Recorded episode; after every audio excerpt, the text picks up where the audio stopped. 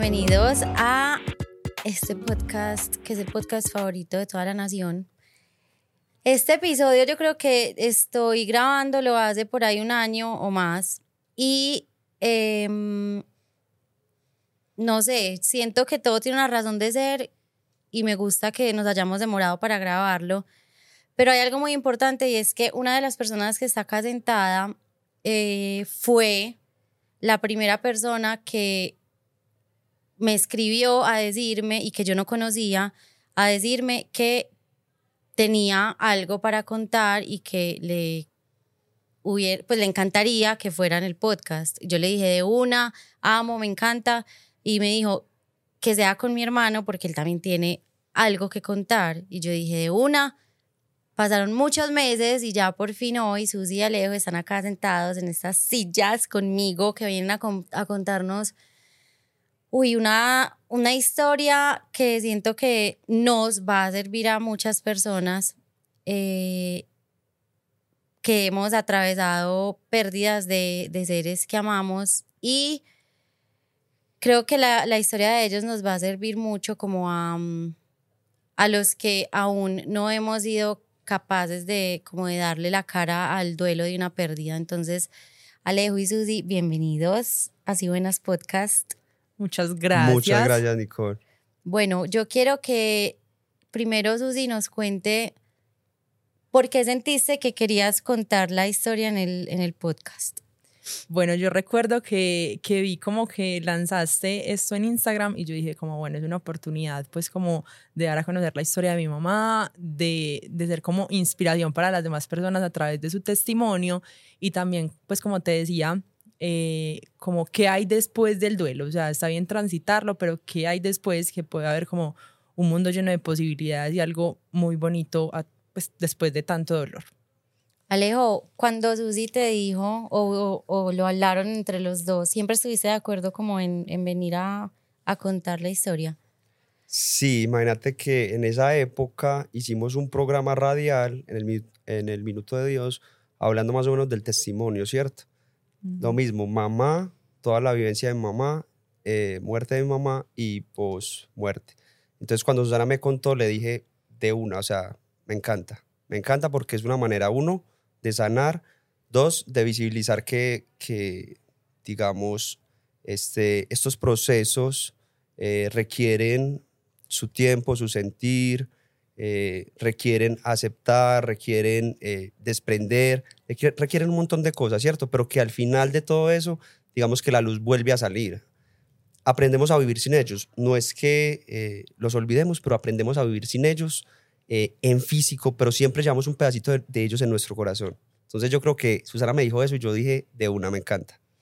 Bueno, me encanta que estén los dos, además, porque también me parece bacano que esté como el duelo de un hombre y el duelo de una mujer, que yo creo que a veces son muy diferentes. No, no, no todas las personas somos igual de sensibles, no todas las personas como que somos capaces de, de hablar o de exteriorizar lo que estamos sintiendo. Entonces me parece una nota, porque digamos, en mi caso, que puede que en el caso que de ustedes sea diferente, cuando mi papá murió, yo siento que mi hermano fue al que más duro le pegó y como el que vivió su duelo desde el día uno. Es más, yo creo que todavía le, le da muy duro. Pero por el contrario, yo como que me, me hice la boba. O sea, como que mi papá se murió y yo dije, me voy a dedicar a la rumba, yo no pasó nada. O sea, como voy a distraer este dolor tan impresionante. Ajá. Y apenas yo diría que hace dos años yo estoy empezando a sentir otra vez, hace un año, como vení, es que mi papá se murió. Estás cayendo. Sí, como que poquito a poquito voy cayendo. Y de hecho, esta semana que empecé terapia, lo hablaba con ella y yo le dije, güey, pucha, necesito hacer este duelo porque yo siento que me afecta demasiado en muchos, como en muchos ámbitos de mi vida. Entonces, bueno, vámonos al inicio. ¿Cómo se llamaba la mamá? Nancy Estela Parra, Cardona. Nancy, ¿ustedes vivían con ella? Toda la vida vivimos con ella. Los ¿Y con el papá también o no? No, desde los cuatro o cinco años ya vivíamos solo con ella. ¿Qué pasa? Mi mamá le da cáncer de mama. teníamos nosotros cinco años. ¿Ustedes son mellizos? Somos, Somos mellizos. mellizos. Sí. Nacimos el 20 de febrero, teníamos cinco años. Mamá le da cáncer de mama. Obviamente siente que se va a morir y va a dejar a sus dos pequeños, ¿cierto? Y busca como ese apoyo en su mamá, mi abuela. En esa época estaba también viva. Entonces nos vamos a vivir con mi abuela, ¿cierto? Desde los cinco años empezamos a vivir con mi abuela. Ya mamá y mi papá no tenían tanta relación, pero seguía ahí pues mi papá obviamente presente.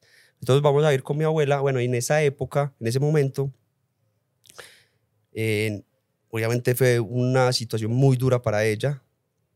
Ella dice que va a una iglesia, habla con un padre y le dice, padre, me va a morir, ¿qué, va a hacer sin mis, qué, va- van a hacer mis hijos sin mí? Y se arrodilla y le dice a Dios, Dios mío, le entre- le- eh, te entrego mi vida al servicio. Te entrego mi vida al servicio, pero yo no quiero dejar a mis hijos solos. Y ahí empieza como el proceso de mamá, ¿cierto? Ella le hacen una, una reconstrucción, reconstrucción de seno, le sacan pues el tumor que tenía, tenía cáncer de mama, el primero que tuvo. Y en, ese, en esa cirugía ella cuenta que ella se va a otro lugar, al cielo, a un lugar de mucha paz, con seres de luz. Ella decía que eran barbados, eh, vestidos de blanco, pero un blanco muy blanco, que ella levitaba, que todos levitaban y al final había una luz. Y ella iba feliz, o sea, decía, en ese momento yo solo, solamente tenía plenitud. Iba caminando, iba acercándose a la luz y cuando iba a llegar a la luz se le apareció la cara de Susana y Alejandro y la estaban reanimando. Entonces el milagro de mi mamá, esos 16 años después de ese momento que tuvo para, uno, dedicar su vida al servicio, ya vamos a hablar de eso, y dos, dedicar su vida a sus hijos, a sus mellizos, Susana y Alejandro. Sí. Susi, ¿vos qué sentiste cuando supiste que tu mamá tenía cáncer de mama? Pues mira, como Alejo dice, fue cuando nosotros teníamos cinco años, o sea, éramos muy pequeños como para no entender entendía. la ¿no? magnitud. Sin embargo, hay una anécdota eh, referente pues como al tema, que fue cuando a mi mamá se le empezó como a caer su pelo, mi mamá era eh, crespa, tenía unos rizos muy lindos y era como su seguridad, pues su pelo, pues sabemos que para todas las mujeres es algo muy importante. Entonces, cuando ella se le cayó, pues fue duro el proceso de mi tía es peluquera, entonces le ayudó con todo el tema de la peluca y demás. Pero ella un día nos sentó y nos dijo como, hola, em, tengo algo por contarles. Susana, pero me gustaría decir algo ahí, que para que te interrumpa. Cuando mamá nos iba a contar, es porque nosotros ya nos habíamos dado cuenta, al menos yo. Yo tenía cinco años, pero nosotros dormíamos los tres en esa pieza, me acuerdo, teníamos un camarote, y yo una vez me levanté por la noche y yo la vi calva. Entonces yo al otro día me preguntaba a mí mismo, ¿por qué mamá en el día tiene pelo y por qué por la noche es calva? Yo, yo guardé ese silencio un tiempo. Yo me acuerdo, tenía cinco años, pero me acuerdo como si fuera ayer. Y llegó un día en que la paré y le dije, mami, tenemos que hablar. Porque por la noche eres calva y porque por el día tienes pelo. Y ella me lo empezó a evadir un poquito. Como dijo, no, vamos a hablar, vamos a hablar. Hasta que llegó un momento en que yo a los cinco años tomé la determinación de tu vida, me la llevé para el baño y le dije, venga, cuénteme. Me acuerdo como iba ayer Estabas muy chiquito. se quitó la peluca y cuando se quita la peluca, pues me muestra que está calva, me explica que tiene una enfermedad que se llama cáncer, que es una enfermedad grave, pero que la están tratando. Y ahí entro yo. Entonces, yo llegué y le dije, mami, venga. Usted ya me contó a mí, eso es un secreto, un secreto entre usted y, entre, y conmigo, pero le tenemos que contar a Susana. Entonces yo llamé a Susana, nos metimos todos al baño y, y mi mamá se quita la peluca, porque otra vez la tenía pues para contarle a Susana, le cuenta a Susana, se la quita y la reacción mía fue muy diferente. La mía fue como, mami, yo te voy a proteger, mami, yo estoy contigo. Y desde ese momento como protección con mamá, pero lo que hace Susana es cagarse de la risa. No te puedo Tenía creer. cinco años. Me reí para mí, o sea, como de momento, pues acá como lo que tú decías que es muy diferente, un hombre como asimila algo a una mujer o bueno, las personalidades.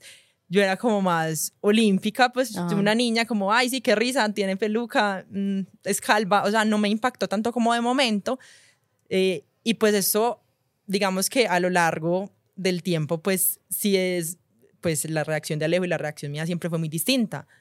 Eh, digamos que yo era como más eh, al frente de la situación, como con mi mamá presente, no era de salir tanto, sino de pasarme el tiempo como con ella.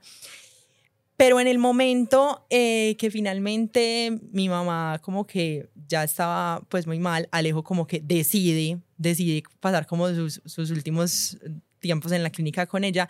Y fue también como muy bonito pues de enfrentarlo porque la mayoría del tiempo pues digamos que en temas de clínica, citas y demás había sido yo, porque yo como que pues no, mi mamá, yo la puedo acompañar y mi mamá finalmente va a estar bien. O sea, yo siempre como tú en parte me decías ahorita que lo habías evadido, lo mío era como una como una negación, pero inconsciente, como que, no, mi mamá finalmente con sus quimios, mi mamá finalmente con sus tratamientos, con su actitud, va a estar bien porque siempre ha estado bien. Como que para ti nunca fue una opción que tu mamá perdiera la batalla contra el cáncer. Exacto. Incluso, pues de pronto ya me estoy adelantando un poquito acá, ahorita nos, nos, nos devolvemos, pero incluso hace como exactamente siete años por esa época nosotros tuvimos una, una cita con el oncólogo de ella y finalmente el oncólogo nos dijo luego de revisar unos, unos exámenes como, pues mm, prácticamente ya no hay nada que hacer. Pero yo estaba como en mi mundo y en mis cosas y en mi pensamiento que yo salí yo le dije a Alejo como, no, no pero mi mamá pues le van a hacer otra quimio, otra cosa. Leandro me dijo, pues Susana, acá en cuenta, mi mamá está muy enferma, mi mamá está muy mal. Y yo como, pues bueno. Hay algo muy importante ese día porque fuimos a donde el oncólogo, pero mamá ya había visto el examen como 15 días antes. Y cuando lo ve, ella nos mira y se pone a llorar y nos, y nos dice, hijos, yo me muero en un mes. Eso fue el 15 de enero, ella muere el 20 de febrero. Entonces, la cita con el oncólogo fue como a finales de enero y Susana me dice eso cuando salimos de la cita y yo le digo, Susana, mi mamá se va a morir. Y mamá se va a morir el 20 de febrero. No te puedo creer. Para contextualizar acá como a, a todas las personas que, que nos estén escuchando, mi mamá falleció el día del cumpleaños de nosotros dos, el 20 de febrero de 2017. Ese día, ese día, ese día es una locura, ¿cierto? Ese día es muy especial. ¿Por qué especial? Cuando mamá muere, yo me acuerdo que yo monté en Instagram una foto de las manos de Susana, de la mamá y la mía, y puse, el día que diste vida, Dios te dio la vida eterna. Entonces es un día muy especial porque mi mamá cumple años en el cielo y nosotros sus hijos en la tierra. Entonces un, un para mí es el día más, si era el, más día, el día más importante de mi vida ahorita. Ahora sí que lo es. Es el día, es muy, du, es muy teso, es un día muy, de muchas emociones, pero es un día muy especial. Sí, ahí yo quiero como complementar también que ese día, pues fue un día, pues ya se podrán imaginar, un poco pues loco y en shock de sentimientos, pero fue un día como muy bonito y nosotros como que lo tomamos, que mi mamá como que esperó a que fuera ese día, porque mi mamá, pues como les contamos, eh, su diagnóstico pues como crucial fue como a finales de enero, empezando febrero, y ella falleció el 20. Días antes del 20, mi mamá eh, esa última semana pues estuvo en la casa, pero ya empezó con dolores, con médico del dolor, con pues como con todo ese tema de cuidados paliativos y el viernes eh, ingresa a urgencias a la clínica. Alejo, yo en ese entonces pues estaba trabajando, haciendo mi práctica, Alejo llega por mí y nos fuimos para la clínica. Alejandro me dijo, mi mamá no volvía a la casa. Alejo siempre era como el que me aterrizaba, porque yo finalmente, como les digo, yo estaba como, pues como en otro mundo, como que en negación a lo que, o no, lo contemplaba ni siquiera.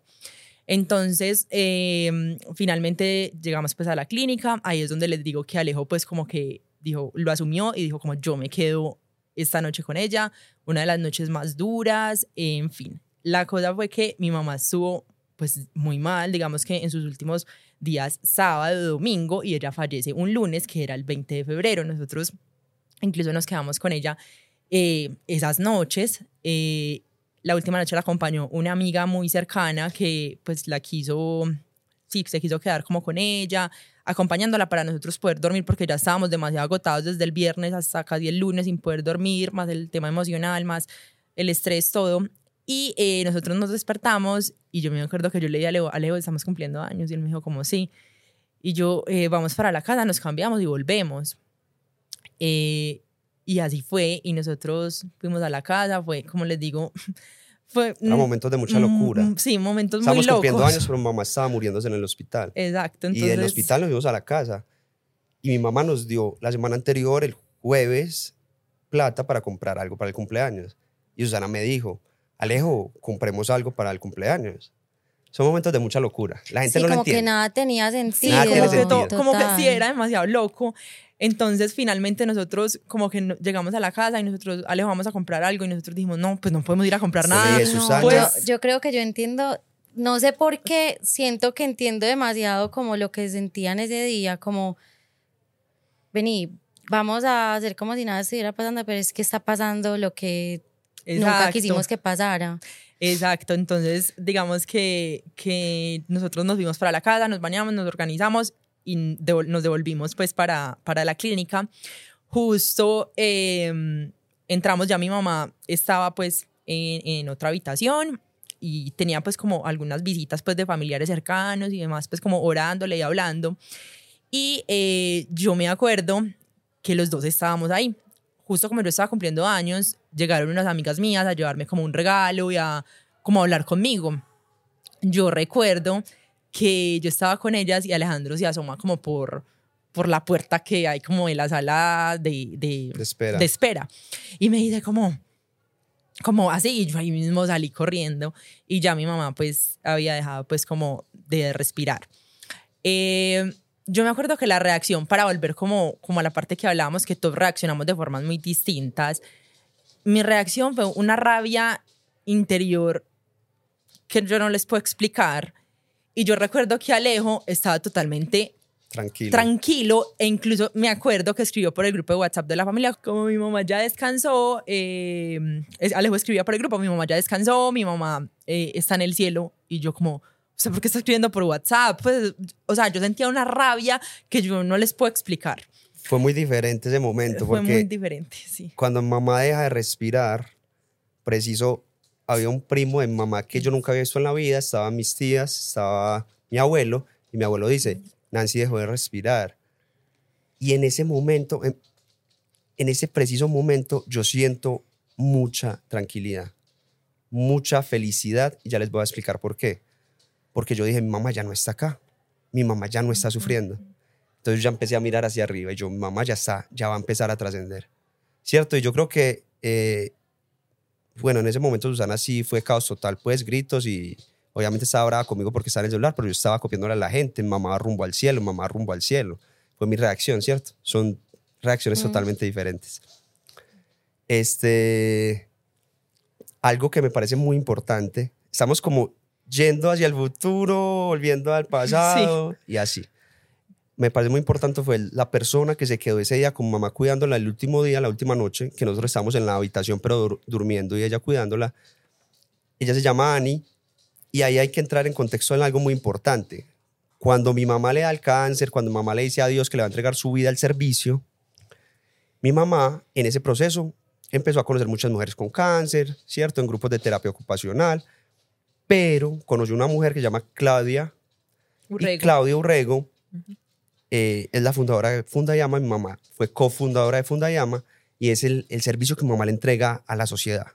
Es ayudarle a todas las mujeres con cáncer de mama cuando reciben el diagnóstico, cuando necesitan la peluca, cuando necesitan apoyo eh, jurídico, no de ellas, sino... Emocional. Entonces crearon una fundación Claudia y Nancy, eh, en cabeza de Claudia, y mi mamá se dedica a servirle a todas las mujeres y a crear conciencia del autoexamen, del Ujú. cáncer de mama, que no solamente le da a las mujeres, sino que también le da a los hombres. Y es impresionante cuando hablas con una persona que mi mamá ayudó. La catalogaban en comillas de ángel, porque era un ser humano espectacular. Sí, Yo tengo una pregunta. eh, a los, cuando ustedes tenían cinco años, a ella le diagnostican este cáncer de mama. De ahí en adelante, como durante todos esos años, ¿cómo fue el proceso de, o sea, ella se la diagnosticaron y le hicieron su cirugía y ya estaba sana y después reapareció el cáncer? Ok, bueno, lo que pasa es que le hicieron quimioterapia, le hicieron la cirugía, le hicieron quimioterapia y mamá se recupera, queda libre de cáncer, ¿cierto? Está como más o menos unos siete años sin cáncer, obviamente con sus controles, muy pendiente. En ese proceso entra a la fundación, eh, es cofundadora de Fundayama, este, y le da una recaída ganglionar en los ganglios de la axila izquierda. Fue metástasis ahí, ¿cierto? Vuelve otra Siete vez. años después. Siete años más o menos, ¿cierto? Sí. y vuelve y le da cáncer. pero ya mucho más consciente de que se puede tratar, de que puede eh, luchar contra él y que tenía muchas posibilidades. Entonces lo, lo asumió con una actitud totalmente diferente. Hay algo que, que yo tengo que decir ya porque se me pasa y era esa conexión que estaba haciendo con la fundación, que mamá se dedica a servirle a las mujeres con cáncer cuando les dan el diagnóstico, en, la, en el acompañamiento de la muerte, en todo su proceso, porque puede que una sobreviva, otras se mueran, ¿cierto? Es la vida.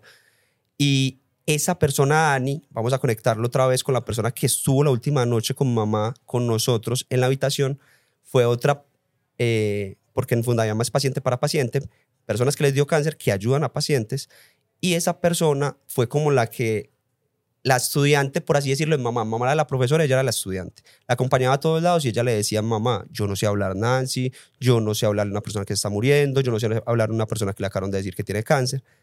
Pero fue muy bonito porque en ese momento todo lo que le enseñó mi mamá, ella lo aplicó con, con, mi mamá. Qué o sea, lindo. lo que ella siempre dijo que no era es. capaz, empezó a evolucionarlo pues en su proceso y al final esa persona fue la que terminó apoyando a mamá en sus últimos momentos de vida. Y yo ahí quiero decir algo que incluso estaba hablando con Ani ayer. No perdemos contacto y es una gratitud pues como infinita y va a ser por siempre eh, que le tenemos a ella y que ella la sigue recordando por estas épocas, pues hace siete años fue que pasó todo. Entonces ella pues aún la recuerda como con mucho amor y, y como su amiga pues del alma. Y lo que Alejo también decía de las personas que ella acompañaba en todo su proceso, que uno habla con las personas que, que, que continuaron pues como con su batalla y uno habla con ellas actualmente y ellas son como, pues tu mamá me cambió la vida, tu mamá dejó una huella en mi vida imborrable, entonces es muy lindo como que, y yo me siento pues supremamente como orgullosa de haber sido hija de mi mamá y, y pues yo hablo de mi mamá eh, con mucho amor y como, pues siempre, siempre está como presente en mi día a día. Y yo digo como mi mamá incluso sin estar sigue dejando huella Sigue evan- evangelizando, evangelizando después de no estar de acá. no estar acá. Entonces es demasiado lindo. Em, cuando, cuando le, vuelve a, le vuelven a diagnosticar el, el cáncer, ¿ustedes cómo lo toman esta vez que ya están, digamos, más grandes y más educados al respecto? Como te digo, de mi lado, cada que mi mamá pues tuvo su recaída luego ganglionar y después ya eh, finalmente pasó a un cáncer de pulmón y el último fue como de, de hígado y, y de columna, ya estaba totalmente pues como invadida. Como te digo, yo siempre decía, pues sí, pero mi mamá puede. O sea, y finalmente yo, yo lo hablaba con ella y ella me decía como, Susi, es que, eh, pues sí, gracias a Dios a mí las cosas, eh, los tratamientos me han servido, eh, han sido muy acertados todos los medicamentos, todas las quimios, todas las radioterapias, pero yo nunca he sentido dolor. Para eso yo sí soy cobarde, me decía. Y justo eh, este último cáncer, para ella sí le produjo dolor final, ah, pues finalizando. Y ella me dijo, Susi, un, un dolor, pues no, yo, una persona para vivir con dolor, no, no, Susi, esto finalmente no es vida. Pero yo como que vine como a caer en cuenta de eso, pues ya al final. Yo siempre pensé que mi mamá, como le había servido antes las quimios, pues ahora también le iban a servir. Entonces yo finalmente dije como, No bueno, mi mamá, mi mamá la va a dar, mi mamá- mamá, mi mamá, sí, yo sé que va a seguir con nosotros. Pues claro, como les, di- como les contaba, yo, yo estuve con mi mamá, pues siempre, yo, eh, pues obviamente Alejo también, pero digamos como en temas de, mm, de acompañarla al médico, que eh, de las quimios, de quedarme con ella cuando la hospitalizaban, bueno, y demás, como muy, como muy con ella. Entonces yo como que veía Ella que las puede. cosas fu- que funcionaban, yo como, bueno, pues, pues va a ser así. Al final, eh, esto también es muy bonito contarlo, que mi mamá justo como en esta época, hace siete años, eh, como a mediados de febrero más o menos, o antes, eh, nos, nos sienta una noche, recuerdo, y nos dice, eh, bueno, vamos a hablar. Yo recuerdo algo muy particular de mí, es que yo, yo no lloraba, ahora sí lloro, antes no. Eh, estaba totalmente como bloqueada en ese sentido y yo me acuerdo que mi mamá nos sentó y literalmente fue como nuestra despedida. Yo lloré lo que yo no había llorado, yo creo que ni en mi vida, porque cuando nací no lloré. Entonces, eh, como que sacar como, ahí sí sentí como, Dios mío, es que esto es verdad. Esto es verdad, mi mamá se va a ir, pero fue demasiado lindo y demasiado bonito y, y le doy gracias a Dios de que nos dio la oportunidad de hacer esa despedida, de hablarlo, de conversarlo y de que mi mamá estuviera ya como en paz, de que era su momento. Entonces yo creo que eso para nuestro duelo fue como algo también muy, pues muy bueno Muy y que no- importante. muy importante y que da un pie para, para lo que viene pues después. Y de mi parte, a ver, yo me acuerdo más o menos, si a los cinco años ya tenía conciencia de que mi mamá tenía una enfermedad grave, ya después, siete años después, ya estaba más grandecito. Y hay algo que yo, yo creo que siempre me marcó, y era que yo en las Eucaristías, en las misas, yo me arrodillaba, en el momento que había que arrodillarse, y yo siempre, hasta que se murió, le pedí a Dios, por favor, dale más vida a mi mamá, o que mi mamá no se muera fue muy teso cuando mi mamá se muere y yo me voy a arrodillar y yo digo, Dios mío, mi mamá se murió. Pero bueno, no. Eso en esa época, ¿cierto? Siempre tenía un miedo constante, pero siempre pensaba que mi mamá lo sacaba adelante, que no se iba a morir. Ujú. O sea, a ver, contextualicemos. Cáncer de mama, siete años bien, eh, ganglios, cinco años y piquito bien, y le da cáncer de pulmón. Pero tampoco es que estuvo mal. Sí, le pusieron oxígeno y fue muy duro para ella, pero jamás la viste mal, jamás. Tenía oxígeno portátil, si tenía que ir a algún lado, nunca se quejaba, estaba súper bien. Fue una guerrera, ya le aplicaron todas las quimioterapias habidas y por haber, pero nunca sintió dolor y lo que decía Susana es muy importante, jamás sintió dolor. Sintió dolor en sus últimos, en su último mes, mes y medio. Empezó a sentir dolor y, es- y ahí fue donde se preocupó y dijo, Dios mío, esto sí, sí es preocupante. Yo ¿Qué quiero decir? algo ahí, Alejo, eh, que me acordé y pues tiene como mucha eh, relación. Eh, mi mamá en todo ese proceso, cuando fue eh, lo del pulmón, más que todo, mi mamá estuvo mucho tiempo pues en la casa, porque finalmente tenía que estar conectada al oxígeno pues todo el día. Yo me acuerdo que mi mamá, pues obvio, pues le dio duro primero por el tema de la fundación, de no poder, pues ya digamos, hacer como todos los procesos que hacía, iba pues a veces. Y digamos que mi mamá como que decidió como disfrutarse y gozarse la vida como desde la casa. Entonces mi mamá pues tenía su rutina, sus cosas y una de las cosas pues más bonitas que una prima de nosotros, Lauris, le regaló unas, digamos, unos cuadernos de mandalas eh, de tu amiga. Qué y, lindo. y entonces mi mamá los pintó, todavía los conservamos, los tenemos, son unas reliquias y mi mamá se dedicó a pintar Los y, amaba. y los amaba, pues el plan de ella era pintar mandalas y nos mandaba fotos, miren cómo me quedaron de lindos, no sé qué. Entonces mi mamá siempre como que se adaptó a lo que la vida le iba como presentando, ¿cierto? Porque no podía salir, era, o sí podía salir, pero era más engorroso, el, digamos que el, el oxígeno portátil duraba solo dos horas, entonces era como para ir a la cita y volver. Eh, si nos íbamos para la casa de alguna tía, era como empaquemos el, El grande. el grande y eso daba demasiado calor. O sea, era un poco engorroso, pero mi mamá nunca como, como ay, no, ¿qué es esto? Pues como odio mi vida porque me dio cáncer. Esto también me, pues como importante. Nosotros, las personas que nos conocen saben que nosotros nunca dijimos como que el cáncer era lo peor, porque mucha gente como que dice el cáncer es lo peor, eh, lo odio, pues como gas, como, como que maldición, por así decirlo, y nosotros no lo vimos así. Para incluso mi mamá, como decía Alejo, fue como, como su propósito de vida finalmente, que O sea, la encontró enfermedad fue camino y oportunidad. camino y oportunidad para ella encontrar pues, Su su, propósito y su misión de vida. Entonces fue algo también como muy bonito, como la perspectiva con la que, con la que finalmente se vio pues la enfermedad.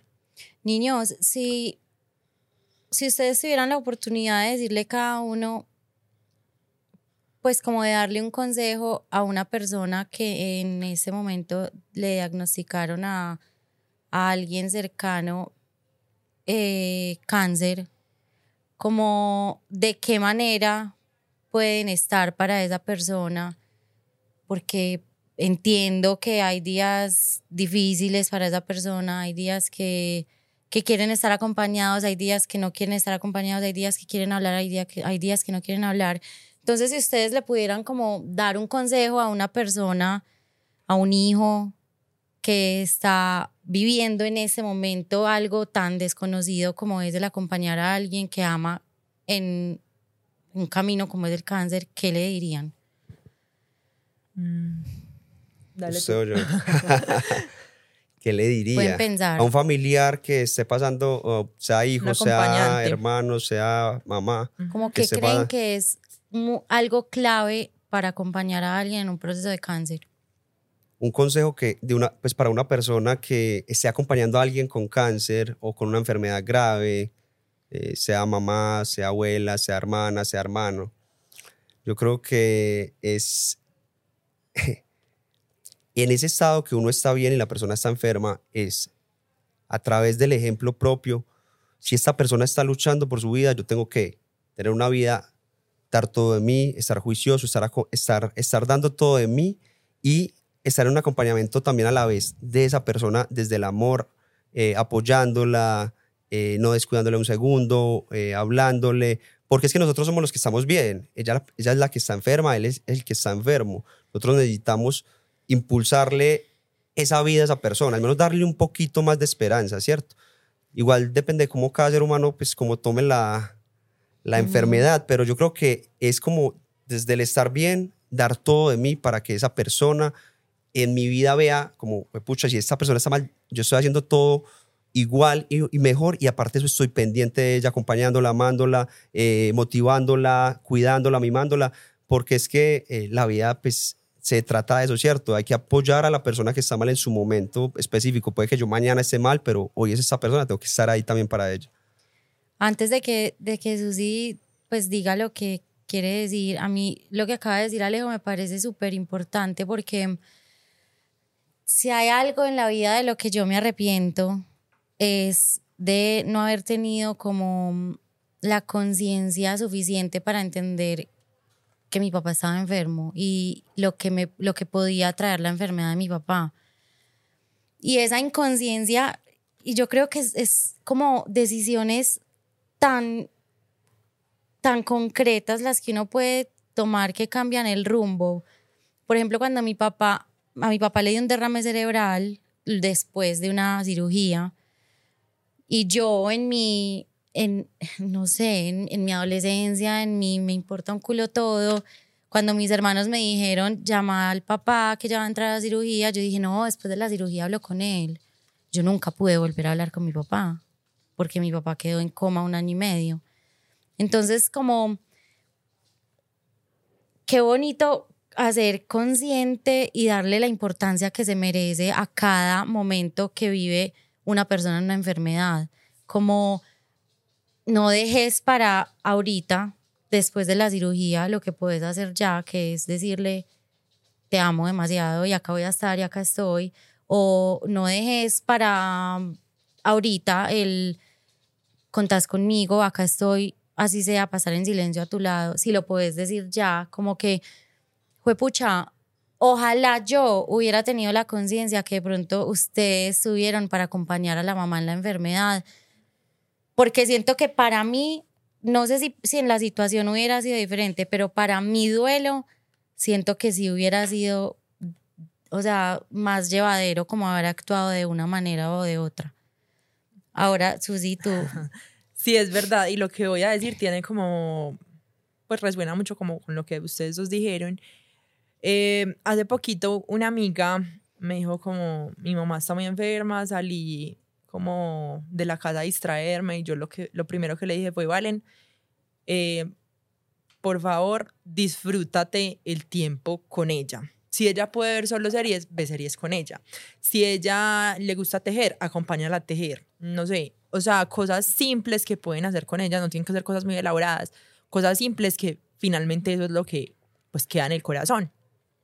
Y también, finalmente yo creo que es muy importante como no quedarse callado.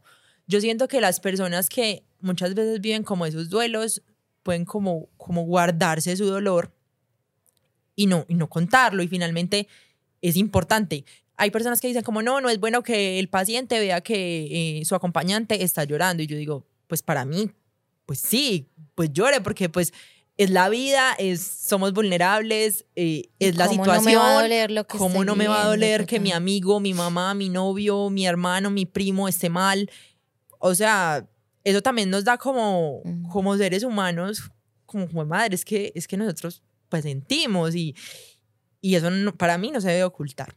Otra cosa es, es buscar ayuda. Finalmente, o sea, si pues tenemos la posibilidad buscar que han sido pues eh, para mi proceso, me atrevo a decir que para el de Alejo también, digamos, post, eh, digamos, ya, ya duelo, pero también puede ser durante el proceso, mm, psicólogos, psiquiatras bioenergéticos, terapeutas, o sea, hay infinidad de cosas que uno puede hacer y obviamente Dios, que es el que nos da como eh, y nos pone en el camino las herramientas de las personas para poder como sanar y estar como pues tranquilos. Y otra cosa, yo escuchaba de un terapeuta que es del duelo, eh, él decía como, ¿y qué hago con la tristeza? Entonces decía como, gástatela. O sea, uno con la tristeza, literalmente si tiene que llorar y llorar y llorar, pues llore, llore y llore, que finalmente, pues, se va a gastar. Entonces yo digo que, que sí, lo más importante es como disfrutarse a esa persona, hacer cosas que se puedan con esa persona, expresar lo que sentimos y finalmente, pues buscar ayuda. Somos personas, pues que necesitamos de otras personas para vivir y más ahora, mm, pues incluso en esos momentos pues difíciles, pues aún más.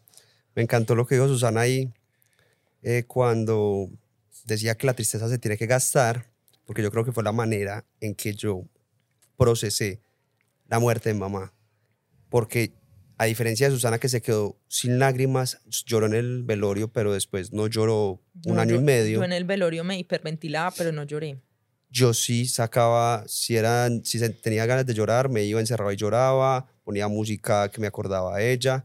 Si eran dos veces a la semana, tres, cinco, pero yo lo hacía, yo lo sentía y me la gastaba. Y desde que mamá se murió, yo desde la fe nunca tuve problema porque mamá se haya muerto pues para ella nunca tuve problema porque yo sé que cumplió su ciclo, su misión de la manera más perfecta, no tiene que volver a la tierra nada, está al lado de Dios, eso no me cabe la menor duda.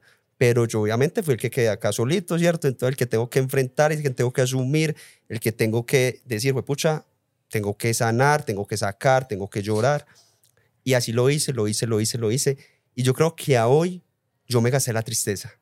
Después de siete años, yo puedo decir que me gasté la tristeza no significa que yo en algún momento no pueda tener un momento emotivo y volver a, a, a lagrimear, a llorar. Puede pasar, ¿cierto?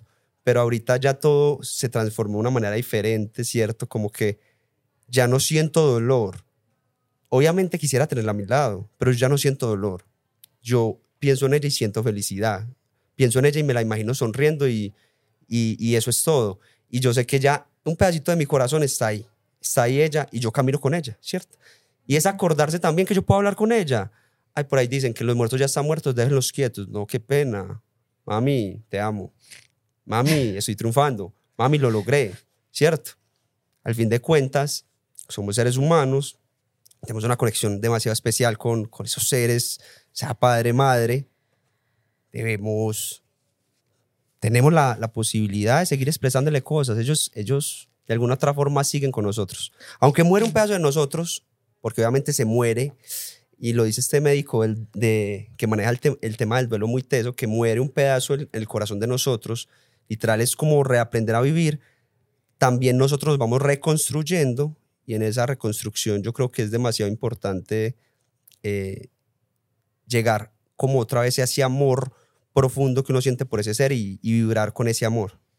Sí, ahí pues con lo que, con lo que dice Alejo, es muy cierto. O sea, sobre todo como si un lazo de, una, de la mamá con un hijo es fuerte en la tierra, digamos que va a ser un lazo infinito, pues yo pienso así, y que mi mamá sigue en el cielo como al lado de Dios y de, y de la Virgen y de mi abuelita, em, como intercediendo por nosotros. Finalmente nosotros, eh, a hoy, estamos, que podemos decir que, que estamos como, pues del otro lado. Han sido, como les hemos dicho, siete años, van a ser siete años, eh, el 20 de febrero, pero han sido unos siete años que, o sea, nos, nos cambió literalmente la vida.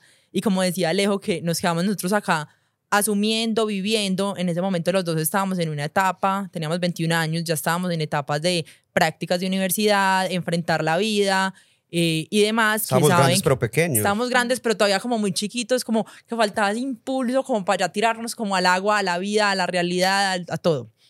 Entonces, digamos que acá, pues que era una parte que, que quería pues como hablar también en este espacio, era como, pues aparte de uno como atraviesa un duelo, es como que hay después de atravesarlo. Entonces, pues digamos que de mi lado, como les he contado, primero estuvo esa negación, luego que no, no lloraba, eh, posteriormente, como Alejo dice, él se gastó. Yo me acuerdo que yo me acostaba a dormir, nosotros dormíamos en habitaciones pues separadas y yo me acostaba a dormir y yo escuchaba a Alejo llorando. Y yo decía, Dios mío, pues obviamente me daba mucha tristeza, pero yo en ese momento no sentía ganas de llorar y yo, ¿será que hay algo mal en mí? Porque yo no estoy llorando, pero yo no me sentía bien del todo. Y como tú decías, eh, uno como que se dedica a evadirlo, pero no conscientemente. Yo no decía como, mm, voy a salir un jueves, un viernes, un sábado, un domingo porque quiero evadir la muerte de mi mamá. No, no, o sea, no me sentía bien, yo me iba. Nosotros ese año salimos demasiado. Aparte de eso, em, tenemos pues unos amigos que, que son pues de rumba, pero también nos acompañan en todo momento, que, no, que, que están con nosotros pues como literalmente en las buenas y en las no tan buenas y para todo momento. Con ellos también compartimos pues muchas rumbas y demás. Luego de eso, eh, yo decidí irme para Estados Unidos eh, a vivir como una experiencia diferente. Yo decía como, como me quiero ir de acá, eh, quiero vivir otra cosa. Pues digamos que no, no, lo, no lo digo como un error, porque finalmente eso fue como lo que me, pues me, como que me abrió la vida desde otra perspectiva, pero sí, ahí yo caí en cuenta que literalmente si uno no está bien, en Medellín no va a estar bien ni en China, ni en Seattle donde viví, ni, Ni en ninguna ni parte en ninguna parte. O sea, es uno literalmente cómo está. Yo me viajo a Estados Unidos, me da una depresión profunda, me toca devolverme, Fue muy teso. fue muy duro, Alejo y yo nunca nos habíamos separado, pues juntos desde, desde, el, Vientre. desde el vientre, fueron dos, tres meses, pero lo sentimos como si fueran años. Eh, Alejo muy pendiente de mí eh, y finalmente yo decido pues devolverme, me, me demoré un tiempo en recuperarme y de ahí se desataron pues como el que yo digo como mi, pues como mi renacimiento, como, como mi cambio de verdad. Entonces, eh, digamos que eso hizo parte pues como, como de mi duelo, como, como yo en Estados Unidos sentía como, pues pucha, estoy sola, pues pucha, mi mamá no está, como que caí en cuenta, ahora sí, eso fue un año y medio después, como en Estados Unidos sola, en Seattle es una ciudad totalmente verde, apartada, silenciosa, gris, eh, totalmente diferente a lo que yo usualmente estaba acostumbrada, aparte le sumo el duelo, aparte casi me muero, literalmente. Me tocó mandar por Susana, literal. Yo les quería preguntar sobre eso. Em, porque me. Es que es muy teso porque yo como que los veo a ustedes y veo que tienen una relación muy linda que digamos que pudieron tener la fortuna de tenerse en ese proceso Total. Total. y me veo a mí y...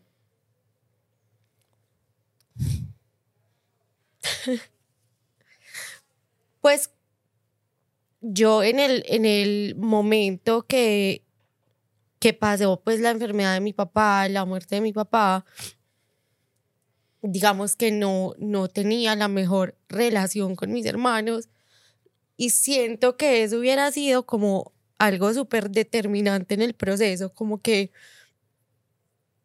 hubiera sido muy diferente la forma en la que yo pude haber transitado ese duelo, como si la relación con mis hermanos hubiera sido más linda o si yo de pronto hubiera visto en ellos un apoyo o ellos en mí un apoyo.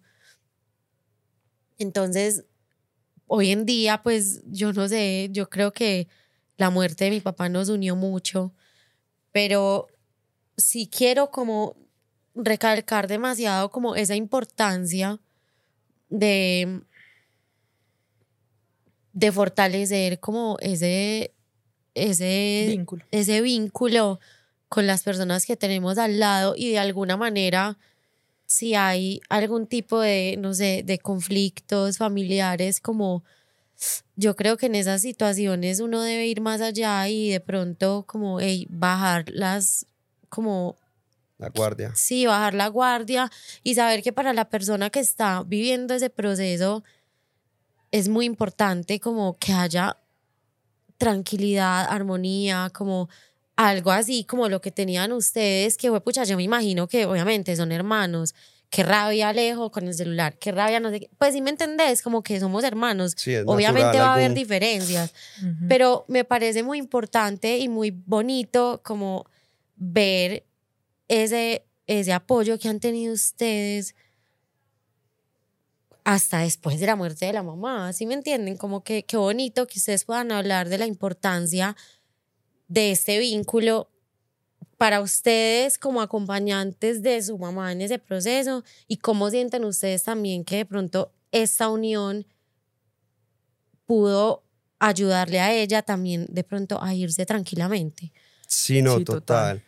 Este, yo creo que yo me doy cuenta, o sea, siempre, obviamente es mi hermana, es mi melliza, siempre hemos estado juntos, pero yo me di cuenta de la mega importancia de Susana cuando mamá muere, porque literal, yo me di cuenta que venimos los dos juntos a este mundo y junticos nos teníamos que apoyar. Y, por algo, o sea, O sea, por una algo, razón especial. por algo somos No- mellizos. O sea, el día que mi mamá finalmente, eh, pues no está, nosotros como que entendimos por qué somos mellizos para seguirnos acompañando como a lo largo de nuestra Y vida. Fue impresionante el apoyo, o sea, sea que cada uno viviera su duelo de maneras diferentes, porque es natural, ¿cierto? Susana no lloraba, yo lloraba, o al revés. Eh, ese sentir a Susana para salir a rumbear, para salir a caminar, para sentirla cerquita, fue, un- fue una cosa Claro. demasiado importante, yo creo que en este proceso del duelo. Es como, eh, si es un momento, en este caso pues no había como conflicto, pero si llega a haber conflicto, si es un momento para perder egos, perder orgullos y unirse y cada uno respetarse en su proceso porque cada uno tiene su Claro. dolor y, y, y sus vivencias con esa persona, pero sí unirse apoyarse en esos momentos de dificultad. Me parece que sí es lo ideal. Mm, Pues totalmente mm, de acuerdo. Y sí, como les digo, nosotros, pues, o, bueno, yo entendí como que finalmente nosotros éramos mellizos y mi mamá me había dejado como este regalo de vida como para, para seguir enfrentándola, porque pues sabemos finalmente que la vida es muy bonita, pero la vida no es tan sencilla. Entonces, como que esas personas, eh, pues mi hermano y demás como ángeles que Dios puso pues como en el camino, que hemos sido pues muy bendecidos y afortunados eh, de tener pues mis tías siempre súper presentes, mi familia, eh, también Jack, nuestro perro que lo Los amamos amigos. infinitamente, nuestros Nuestro amigos, mis amigas que son como hermanas que han estado conmigo siempre. O sea, como que uno mira hacia atrás y han sido no solo uno, porque finalmente pues está en uno pues salir, pero todas las personas que están alrededor de uno son como ese impulso para Sí, uno. Un granito que va sumando más la intención Total. una de uno de, de pucha, yo no me puedo quedar en este hueco. Que eso es muy importante, yo creo. O sea, como en un duelo. El Es- apoyo. No, el apoyo y lo que dice Alejo, como que yo tengo que tener todas las ganas del mundo para poder salir de ahí, Porque porque, si no nadie me va a sacar. Exacto. Pero Susana, no hemos hablado de un tema muy importante. Y es que en ese proceso, cuando Susana se va a Estados Unidos y llega con depresión, yo no sabía que era depresión ni ansiedad. Después Susana me empieza a hablar de temas así relacionados y yo, ¿esta qué me está hablando? Me da a mí, después de una ruptura de una novia de mucho tiempo, una depresión horrible. Y esa, yo le llamo a eso como, como esos momentos de crisis donde uno se vuelve nada, pero necesita literal encontrarle sentido a la vida. Sí. ¿Cierto? Porque es que hay veces vivimos en piloto automático. Mm. Yo vivía en piloto automático. Modo avión. En modo avión. Y ese momento como, juepucha, ¿qué es eso? La vida se encarga de darte la cachetada para decirte ahí. Y lo duro es que crecer duele. ¿Por qué? Porque hay que dejar atrás todas esas creencias, todos esos sentimientos y adoptar unos nuevos que nos van a hacer mejor, tener mejor calidad de vida, pero en su momento no se entiende, ¿cierto? Ujú. Es natural. Entonces, esas depresiones y ansiedades que hemos sufrido, pues ya ahorita, en estos momentos, tomamos las dos pastillas psiquiátricas para la ansiedad, pero estamos mucho mejor, estamos con una vida estable, con un trabajo estable. Importante estamos, buscar ayuda, que desde Es- siempre lo dijiste. Hay que alzar la mano, siempre hay que alzar la mano. Y siempre, porque pues ya como hablando de este tema, a lo largo de estos siete años, y como les dije, pues no, no han sido fáciles y digamos que, claro, la muerte de mi mamá fue el detonante que, que, claro, nosotros a raíz de eso se nos despiertan diferentes miedos, bloqueos, tristezas y, y demás. Y nosotros, eh, pues claro, vivimos cada uno nuestras depresiones, nuestras ansiedades por diferentes detonantes. Eh, bueno, yo por el viaje, que también tenía que ver con lo de mi mamá. Eh, Es que luego todo de eso, eso. exacto, todo como que se traduce en eso, pero lo importante es como cómo te estás sintiendo y alza la mano. O sea, yo hasta algún momento terminé hospitalizada por guardarme cosas, por, por callarme cosas, por, por dejármelas para mí. Entonces, como, hable. O sea, terminé con una gastritis nerviosa, hospitalizada ocho días, un diciembre, Dios mío. Entonces yo le digo a las personas, hablen porque el estrés y las cosas que uno se guarda lo matan a uno. Entonces hablen, díganlo, No. exprésenlo y finalmente busquen ayudas. Hay psiquiatras, hay bioenergéticos, hay médicos, hay terapeutas. eh, o sea, no nos quedemos solamente como con un consejo que finalmente nos puede ayudar, pero ya cuando es algo más allá, porque sabemos que una depresión no es solo el hecho de estar triste y no quererme parar, una depresión es algo mucho más profundo, Es un es un desbalance tema, es un químico. desbalance químico en el cerebro, entonces nos puede como entorpecer la vida, entonces como literalmente alcemos la mano, hablemos, digamos cómo nos estamos sintiendo, no solo en la casa, si trabajamos en el trabajo para que sepan cómo nos estamos sintiendo porque no estamos rindiendo, qué es lo no que sabe. está pasando, la gente no sabe. Y finalmente con todas esas ayudas, más uno mismo, que en esos momentos es muy difícil como decir, pucha, me alivio, me alivio tomándome esa pastilla, haciéndome este tratamiento, que la ozonoterapia, Haciendo que las haciendo ejercicio, que la acupuntura, que, o sea, hay infinidad de cosas para uno sentirse pues mejor. Entonces, yo también quiero llegar como al punto de que nosotros atravesamos, como les hemos contado, momentos muy difíciles en estos siete años, pero que en este momento Alejo y yo estamos, como, como dijimos, o sea, lo de mi mamá no se supera, se acepta y se aprende a vivir, pero ya como temas de miedos y, y bloqueos como tan profundos que salen de eso, como fue pucha, estamos del otro lado, eso es demasiado lindo, como decir, ya Alejo haciendo su vida con su pareja, yo estoy viviendo sola, reformando mi casa, eh, pues ya como toda una adulta responsable, eh, como que ya haciendo nuestra vida y yo sé que mi mamá está demasiado orgullosa de eso, de que pues somos buenas personas, que estamos pues haciéndole el bien al mundo, eh, somos... Logramos salir eh, de ese hueco tan, exactamente. tan difícil que, que nos dejó mamá. Exacto. Y que digamos que si mi mamá no hubiera fallecido, quizás nosotros no estaríamos en este momento de vida. Ayer yo creo que estaba hablando eso con Nati, no me acuerdo.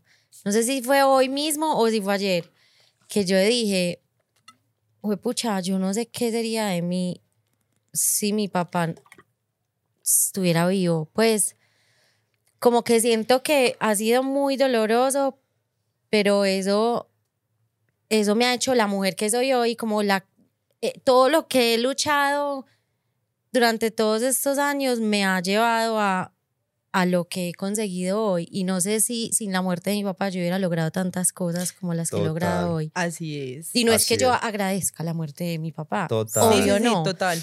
Me duele, hijo de pucha, daría lo que fuera por abrazar a por mi tenerla- papá. Tenerlo acá, total. Pero, pero esas, esas situaciones adversas lo llevan a uno a, pucha, uno se vuelve como un león y no significa que te vuelves un león al otro día de, de la muerte. No, Yo va. llevamos siete años. Mira, yo llevo, mi papá cumplió en noviembre 14 años de haberse muerto y yo siento que yo cogí fuerzas hace un año y medio por ahí. Es un proceso, Es un pucha, es un proceso. proceso y, y yo siento que el duelo es para toda la vida. No, pues es como, son diferentes etapas del duelo, pero uno nunca termina como de, no, ya Así hice el es. duelo. Yo siento que eso nunca termina. Y además porque, o sea, en la vida van a aparecer, pues como, eh, como yo les decía, uno en el día a día, pues siempre lo recuerda, o por lo menos yo, o sea, como, como mami, o le cuento cosas importantes que me estén pasando, o cosas tristes, cosas difíciles, cuando estoy orando y así. Pero hay momentos como, como importantes y relevantes, no sé, un grado, si uno se casa, Siempre está el vacío. o sea, obvio. siempre como que Claro. está, como madre, no está, pero Y ojalá igual. estuviera. Y ojalá estuviera, exacto. Entonces, Es- como que la vida siempre te va a traer ese recuerdo y el hecho no es tan como omitirlo, como decir no pasó, es que la vida no importa, sigamos adelante. Pues sí, obvio, sigamos adelante, pero entendamos que pasó y aceptémoslo. Yo siento que es muy importante también como en esa parte que tú nos preguntabas ahorita de qué consejo darle a una persona. Bueno, y esto no aplica solo para una enfermedad, aplica para, para la vida. Y eso me lo enseñó como, como mi exnovio, que también perdió a sus papás. Y él me decía, Susi, hay que aceptar.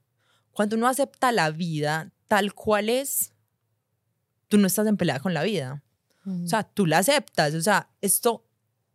Y, y hace poquito me llegó un correo que yo decía como, wow, es Dios. y decía como de una persona que sigo y que manda como el newsletter de, de, de su marca. Y decía como, como ríndete al propósito como de la divinidad. Nada, nada que pasó hubiera podido ser diferente. O sea, Todo pasa así por algo, tenía que muy pasar. cliché. Así tenía que Total. pasar. Así tenía que pasar. Y ya, o sea, pero si nosotros nos quedamos toda la vida como, como no. En negación. Y Y porque, uno puede con todo, por muy doloroso que Así sea. es. pucha. Exacto, entonces pues como que Y yo sé que suena, lo que tú dices, Suena muy suena fácil. súper romántico y súper lindo, pero Es un tema puede. muy, muy teso porque es que es un dolor muy fuerte, ¿cierto? Estas pérdidas pues, de familiares y seres queridos es un dolor que literal es, uno le duele, no es que el alma, Las el- entrañas. las entrañas. Tanto así que cuando, por ejemplo, yo, mamá se muere, yo siento que me cortan el cordón umbilical y me tiran al mundo.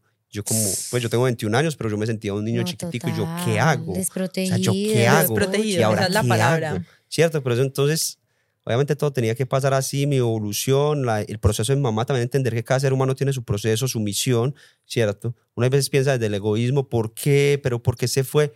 Pero pues la querías tener ahí sufriendo, ¿qué?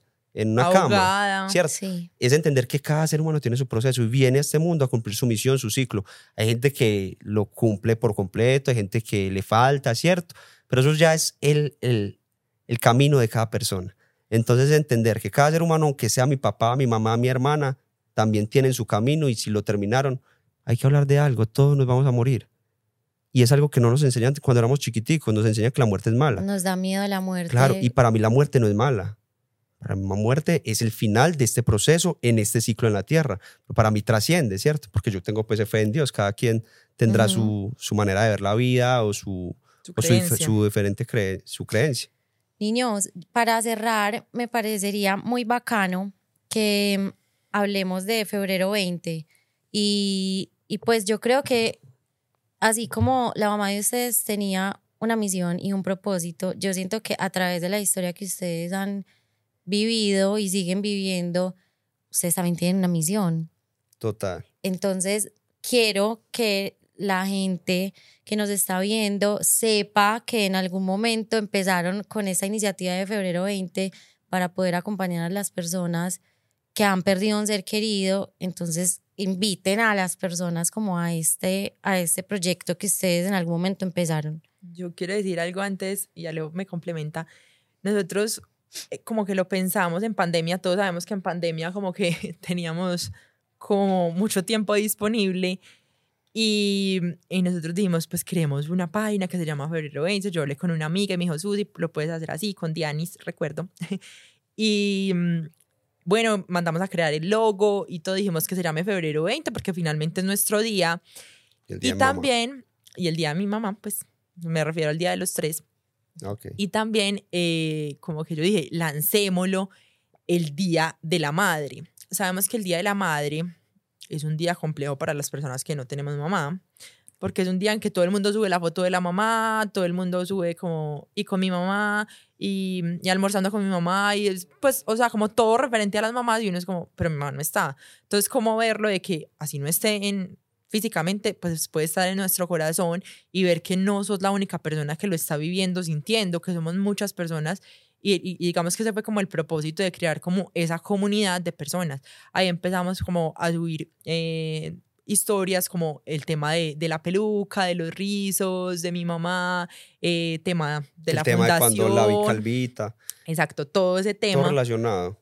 Así es. Y, y encaminado también, yo creo que va hacia decirle a la gente que yo lo viví y bueno, sigo acá, ¿cierto? Yo llevo con el proceso 10 años, un ejemplo. En este caso yo voy a cumplir 7.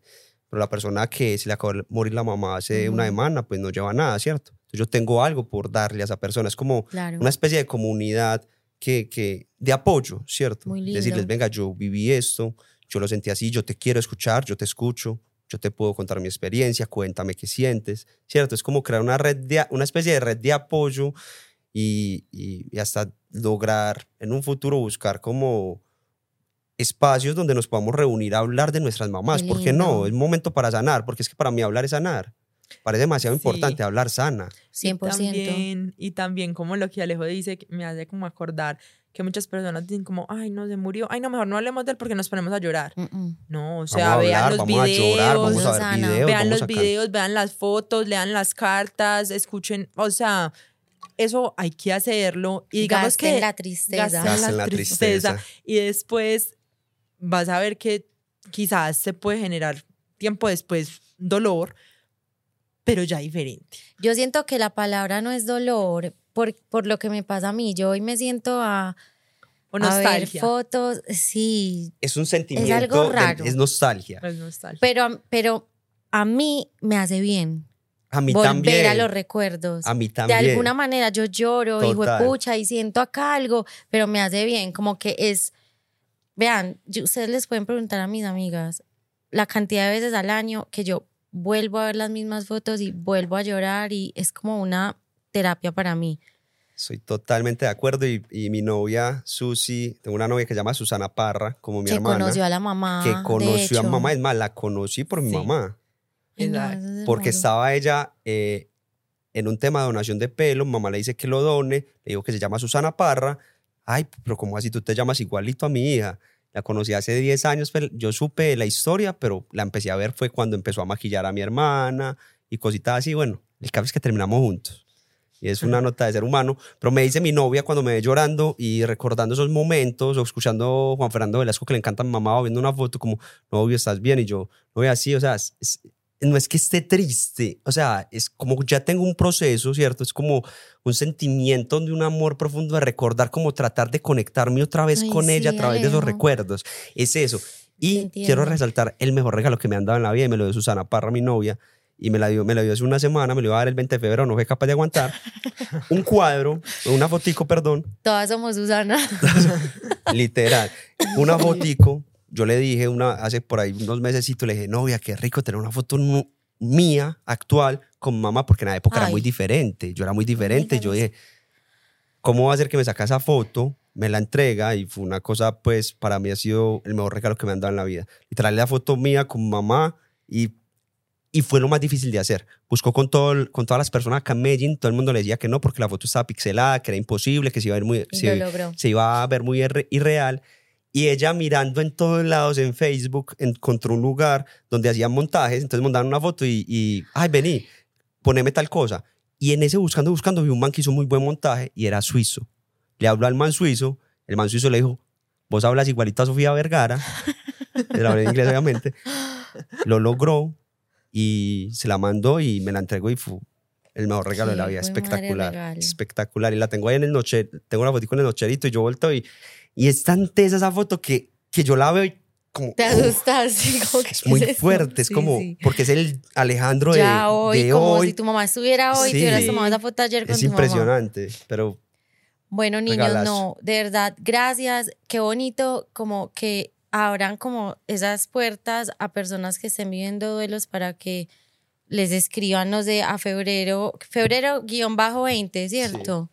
Ya confirmamos. Sí, espérate, damos. Entonces, mientras tanto, yo voy acá, pucha, yo soy de las personas que termina un episodio y les digo, por favor, escríbanme si quieren Sí, hablar conmigo, si lo que sea. Entonces, yo creo que podemos hacer lo mismo con ustedes. de una, Si me quieren encanta. hablar con Susi, con Alejo, si están pasando por una situación, si, no sé, O que los conectemos con alguien, una persona que nos ayudó, Exacto. un especialista o, o si algo. quieren verse con nosotros, soy dispuesto, me encanta. Qué lindo, qué lindo esto porque están, están haciendo algo muy parecido a lo que hizo la mamá de ustedes, acompañando a personas en, en, En otras, en otra situación, pero qué lindo que esto sea como una, una, una misión. Yo siento que el servicio, pucha, lo llena uno de una manera impresionante, como servirle a alguien sin esperar nada a cambio es de Es las cosas más más lindas que uno puede Nico, hacer. y para terminar rápidamente,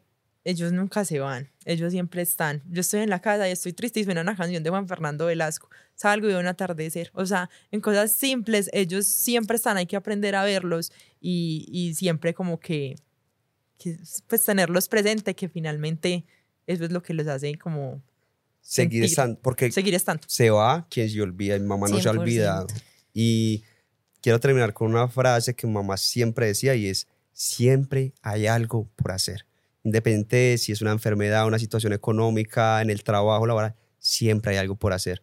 Y ese siempre hay algo por hacer va encaminado con una buena actitud y con la fe en que Dios va a hacer y va a poner todos los medios necesarios para salir, para lograr, para vencer esa situación que se esté presentando.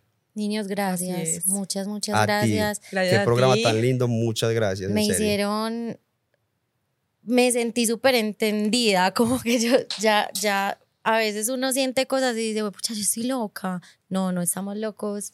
Todos, es, todos las personas que hemos pasado, vamos a pasar por un duelo, vamos a pensar cosas que uno siente que es el único que las piensa y todo lo, lo, lo atravesamos. Entonces, gracias de verdad, me hicieron llorar, me hicieron acordarme de mi papá, de, to- no, mejor dicho, tesos. Gracias. Gracias a ti. A ti y recordar que es febrero, guion guion bajo 20. 20. Para Así que- es. Así es, gracias a todos. Muchas Bueno, gracias a todos. No, gracias por quedarse hasta acá. Yo no sé ni cuánto hablamos, pero bueno, muchas, muchas gracias. Por fin grabamos este episodio. Siento que yo llegué a grabar este episodio con mucha ansiedad, mucha, mucha ansiedad. Estaba temblando y todo de la ansiedad. Y me voy así como, ay, como livianita. paso igualito. Qué delicia. Ay, yo sí estaba tranquila. Mira cómo estoy, estoy sonriendo. O sea, eso es ese es el mensaje final. Esa sonrisa que te conecta con tu ser, con tu, Sí. con tu todo al esa- y hablar, esa esa, es- energía bonita. Eso es lo que, la importancia de hablar. La- De hablar y de llorar y de, pucha, yo me De siento así, sentir. vos también, De listo, que, que nota, que, que me siento comprendida, que no, una nota. Y espero que esto le haya pasado a las personas que nos vieron. Eh, no es fácil, pero todo va a estar bien. Finalmente todo va a estar bien. todo va a Se estar puede bien. estar del otro lado. ¿Te lo tenés tatuado? Qué todo va a estar bien.